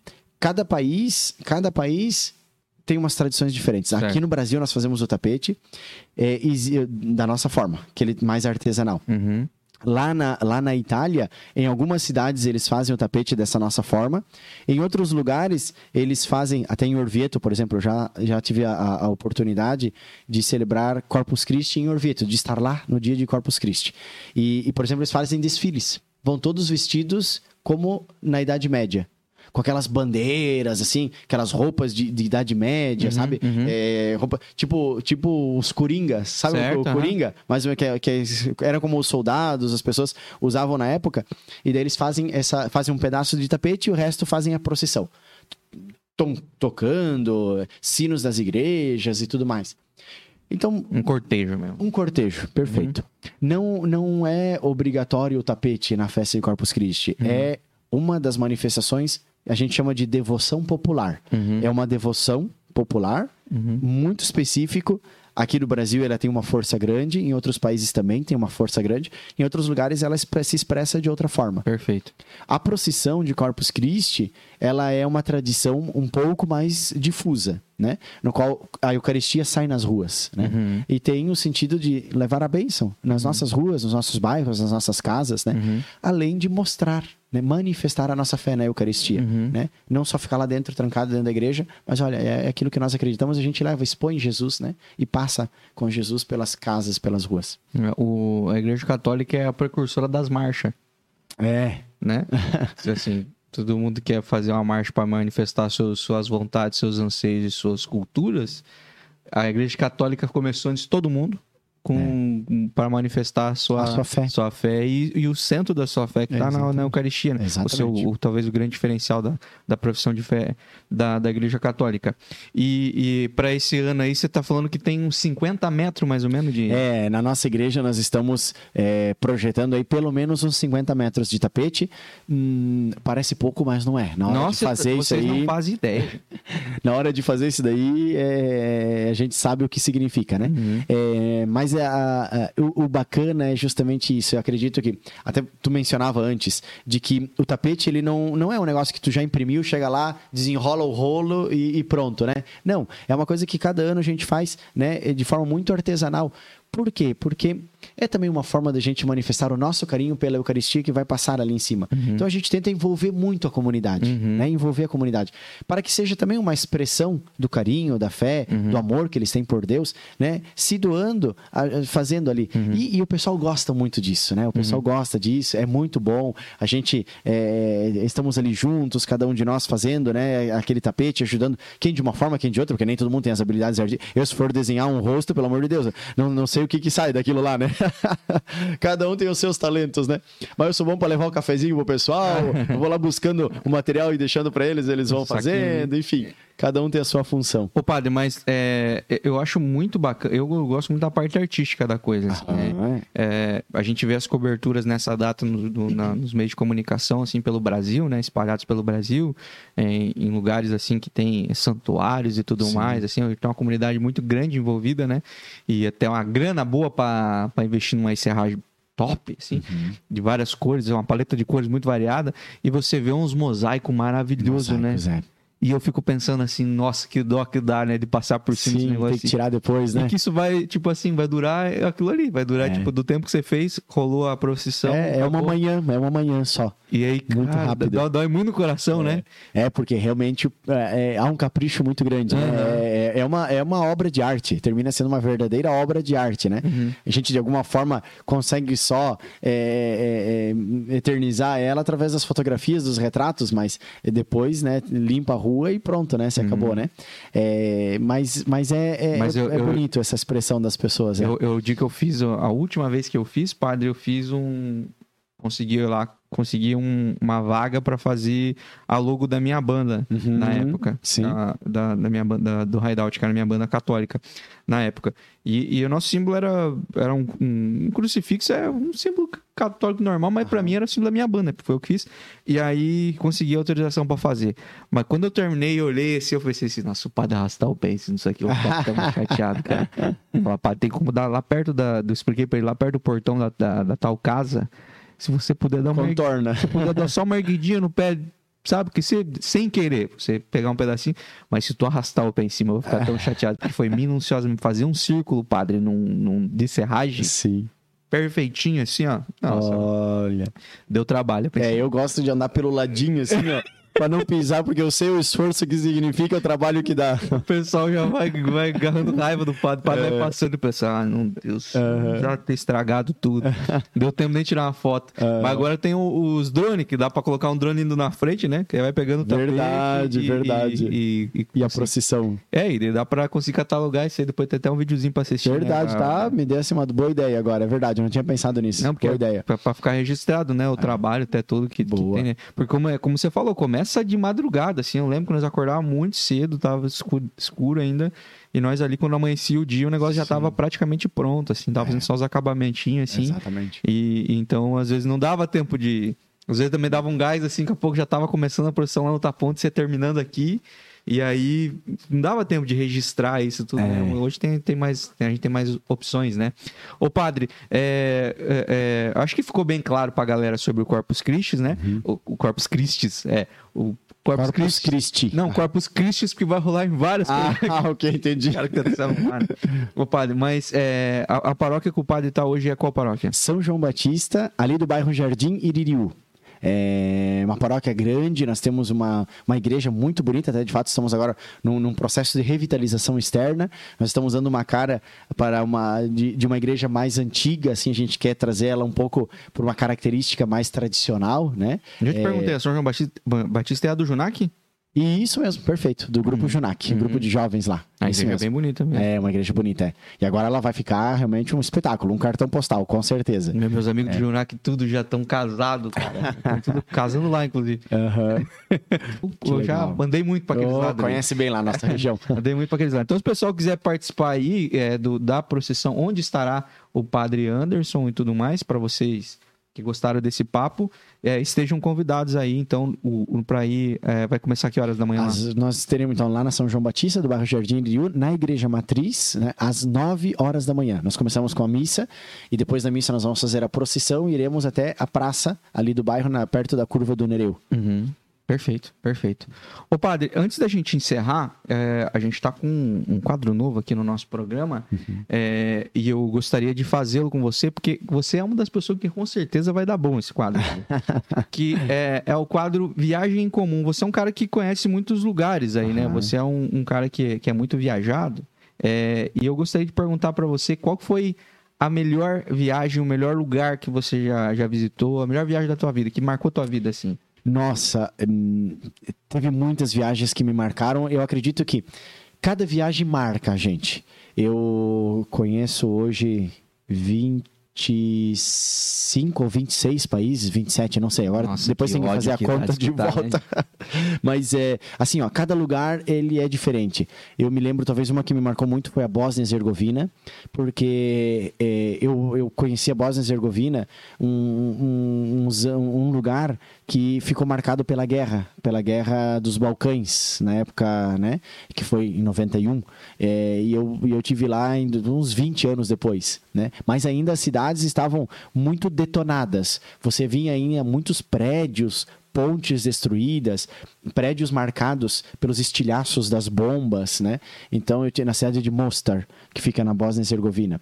É, Depois, muitos lugares, assim, muito diferentes da nossa cultura também, né? Alguns países de, de cultura muçulmana, por exemplo, né? É, a mesma Bósnia, alguns lugares da Croácia também, aqueles lugares ali. É, lugares de natureza maravilhosa, como a Suíça, por exemplo, que tu Nossa. tem assim aquele, os Alpes. é, de fato, foi a missa mais alta que eu celebrei. Eu, eu escalei um dos, fiz um- um- uma subida num Alpe de dois dias também, 3.330 metros, e foi a missa mais alta que eu já rezei, porque nós subimos com quatro, seis padres, perdão, éramos em seis padres e, e daí nós subimos para rezar a missa lá em cima. Lá- Também ficamos acampados, tá lá. Foi uma das viagens que foi também uma, uma aventura muito legal. É, enfim, teria. Uma- um catálogo de. Nossa, muitas, é, Padre, muitas. E das, dos lugares que você visitou, das viagens que você fez, qual desses lugares você moraria tranquilamente? Ah, sem pensar duas vezes. A Itália, eu voltaria a morar, que eu já morei lá nove anos. É, mas talvez antes da Itália, o Brasil. O Brasil é um país maravilhoso. Tanto que eu fiquei 20 anos fora é, de Joinville e desses 20 anos, desde que eu comecei a estudar até que eu voltei para Joinville, é, desses 20, 17 fora do Brasil. Então, 17 anos fora do Brasil. Mas é, quando foi a hora de voltar, foi uma decisão minha. Eu escolhi voltar para o Brasil, porque o Brasil é um país muito acolhedor, é um país que a gente se sente bem, é um país muito humano e a gente se sente muito em família. É, a Itália seria o segundo país onde eu moraria sem pensar duas vezes, e o terceiro, a Colômbia. Colômbia? Uma coisa que ninguém imagina. Ninguém é, mesmo. realmente, a Colômbia é um país sensacional. Para morar é também sensacional. Maravilhoso, natureza linda, eterna primavera de clima. Eles não têm as estações do ano, até porque eles estão na linha do Equador. E, mas é um povo como o Brasil, muito, muito, muito parecido com o brasileiro. Uhum. É. É, a gente vê, pelo que a gente vê de série e, e filmes aí, a gente percebe que tem essa, essa coisa latina muito, muito parecida, forte, né? é, é. Às vezes, às vezes são muito injustos, né? Como tudo, né? Como às vezes os filmes do Brasil mostram só a favela, mostram só o tráfico, e na Colômbia é a mesma coisa, eles mostram os cartéis, mostram isso, mostram aquilo, mas na realidade é, é, é, é- é uma parte, né? A gente nunca pode. Que o litoral, a, a parte, não sei se é a parte litoral que eles falam, as praias da Colômbia, Sim, enfim, são maravilhosas. diz que é, são um dos destinos é, mais bonitos e mais baratos. Entre os mais bonitos e Sim. mais baratos. Exatamente. É. Cartagena, aquela região ali, verdade. Que legal. Ô, padre, é, e bem, você já viajou bastante lugar, já conhece bastante lugar no mundo, mas qual que é o lugar que você quer, ainda quer muito conhecer? Que você não te- teve oportunidade ainda? Eu quero muito conhecer o Oriente, não conheço. É, eu quero muito é, visitar ainda o Japão, a China, é, alguns países, a Índia, gostaria muito de conhecer. É, é uma parte do mundo que eu nunca fui e tenho muita curiosidade. É, alguns países também é, do norte da África, como Marrocos, por exemplo, também tenho muita curiosidade de conhecer. Eu sei que vai ser uma grande aventura, mas, é, mas tenho, tenho realmente sim, um desejo muito grande. Nossa, que legal. Bem curioso, bem curioso mesmo. A gente está trazendo esse, esse, esse quadro agora aqui no, no Incomum para falar que existe aqui, nós temos um parceiro nosso que é a Lisboa Espera por Ti. Eles que são brasileiros que moram em Portugal e, e fazem é, excursões e tours lá dentro da, da, de Portugal Bacana.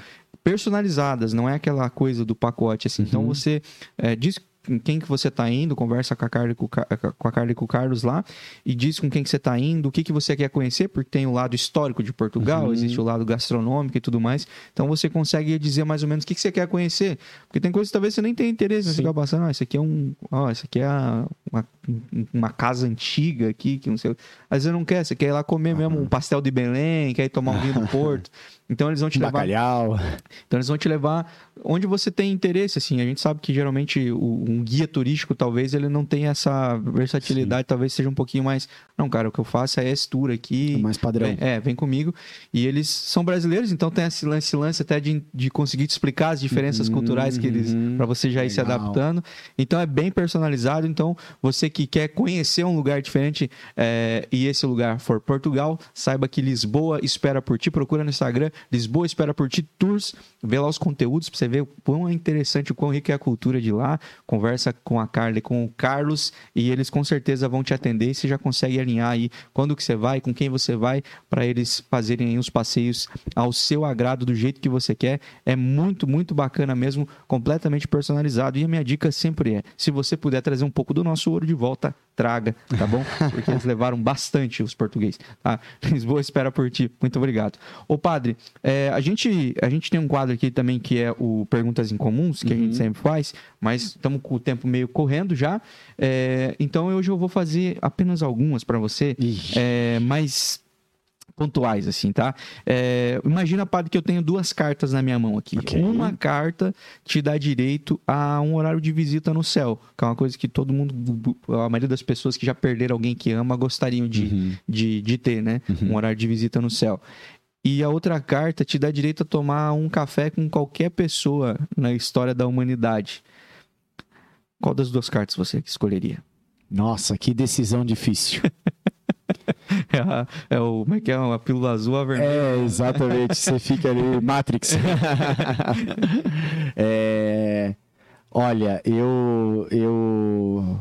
Eu talvez. É, é que uma coisa leva a outra, talvez. né? Os personagens históricos eh, a gente espera estejam no céu, né? Então, se a gente fosse pro céu, a gente tal- talvez até encontraria eles lá. Mas é, eu acredito que eu ficaria com, com uma hora no céu, porque, porque é aquilo que a gente mais anseia, é aquilo que a gente mais, mais espera. Mas é o sentido, né? Quem que você quer visitar lá? Ah, Que é olha, horário de visita, né? claro. Você vai ter que falar, quem Com- que você quer conversar? É com alguém específico, ele? né? É, É. quem- Ó, Se pudesse com Jesus pra já ir no topo da lista, já ia diretamente com ele, logicamente. Até pra perguntar algumas coisas. É, qual- exatamente, esse era o ponto. Se você dependesse de quem você falasse, ia perguntar o que, que você quer saber. Qual que é a tua primeira pergunta? Ah, nossa, teria muitas não, mas perguntas não, a pra primeira, fazer assim, ele. supetão. Eu tenho a minha. Eu, É? é.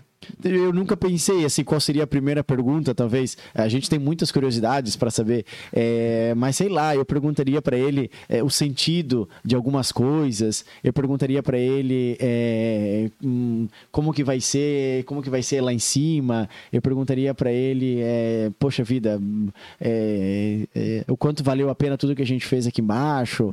É, eu iria mais nessas perguntas mais, mais existenciais, assim, mais de sentido mesmo, Aham. mais que uma curiosidade particular, sabe? Uhum. É, talvez sim, eu vou pedir pra ele, ó, mostra aí o filme como foi lá no começo, como tu criou todas as coisas. Aham. tá? Legal.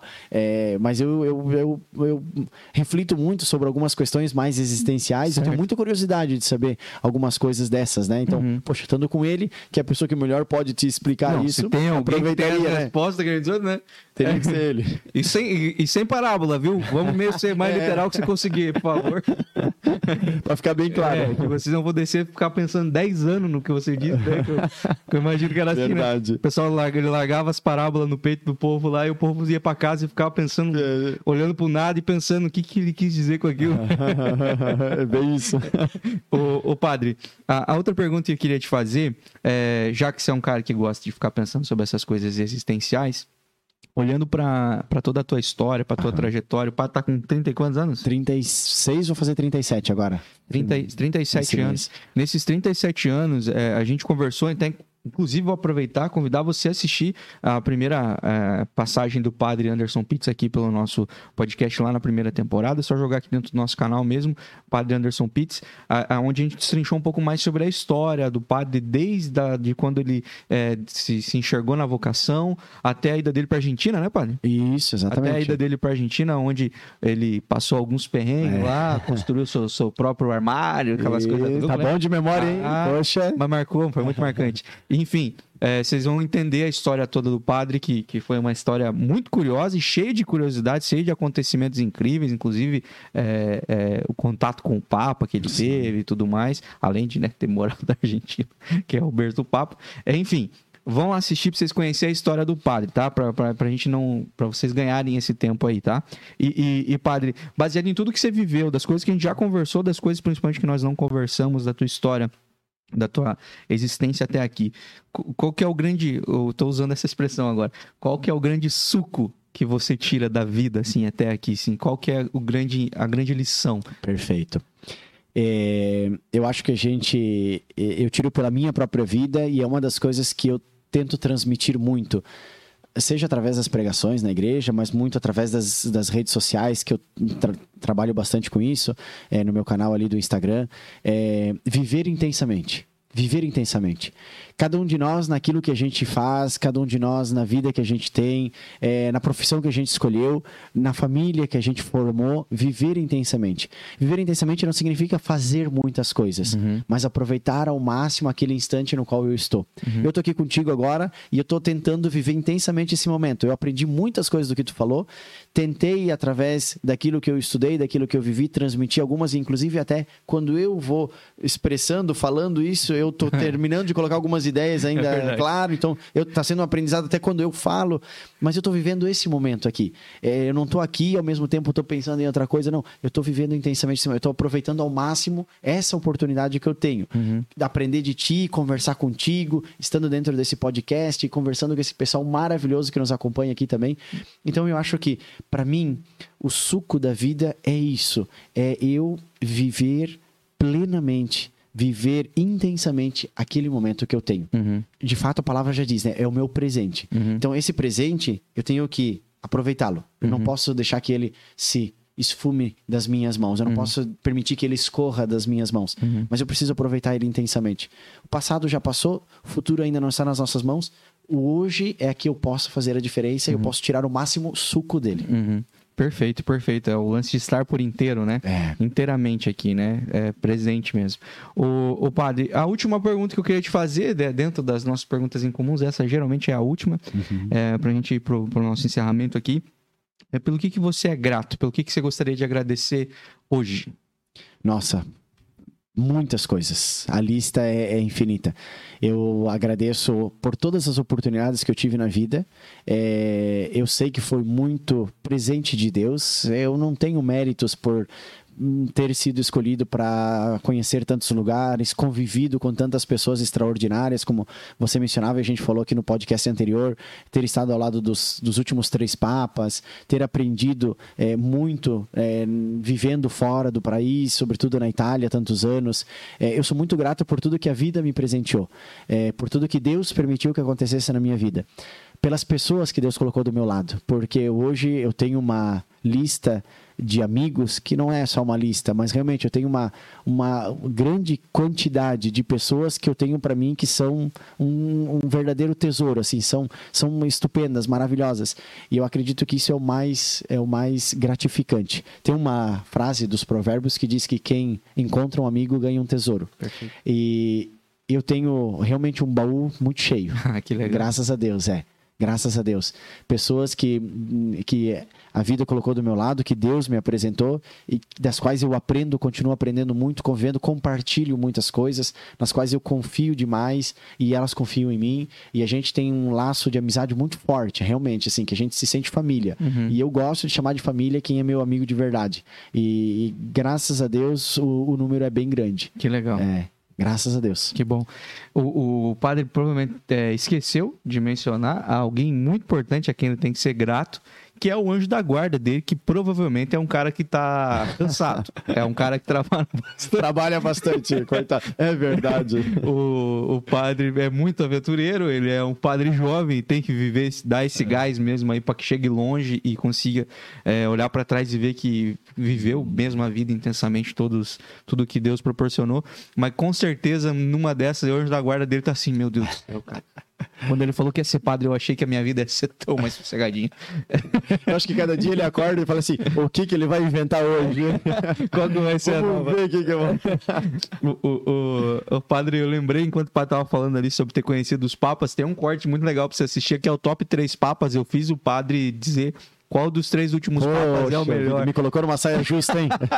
Qual que ele gostava mais? Ele ranqueou ali. É. E, e, vai assistir esse corte que é, que é muito interessante. O padre também contou que ele era o rei da caipirinha no, no seminário. Ah, é, de panelão, né? De panelão, de tacho, de porque tacho. ele era o, o, o, brasileiro no rolê. É. E, e eu tô esperando você me convidar para esse, pra esse evento aí. Opa, vamos aí. lá, vamos lá. Beleza? Padre, eu das coisas que eu tenho para agradecer hoje é pela tua presença aqui, por, por mais um bate-papo incrível, é, por todo o conhecimento que você trouxe, por, por sempre ser tão aberto em compartilhar as coisas e entender a minha ignorância e muitas vezes não saber perguntar as coisas.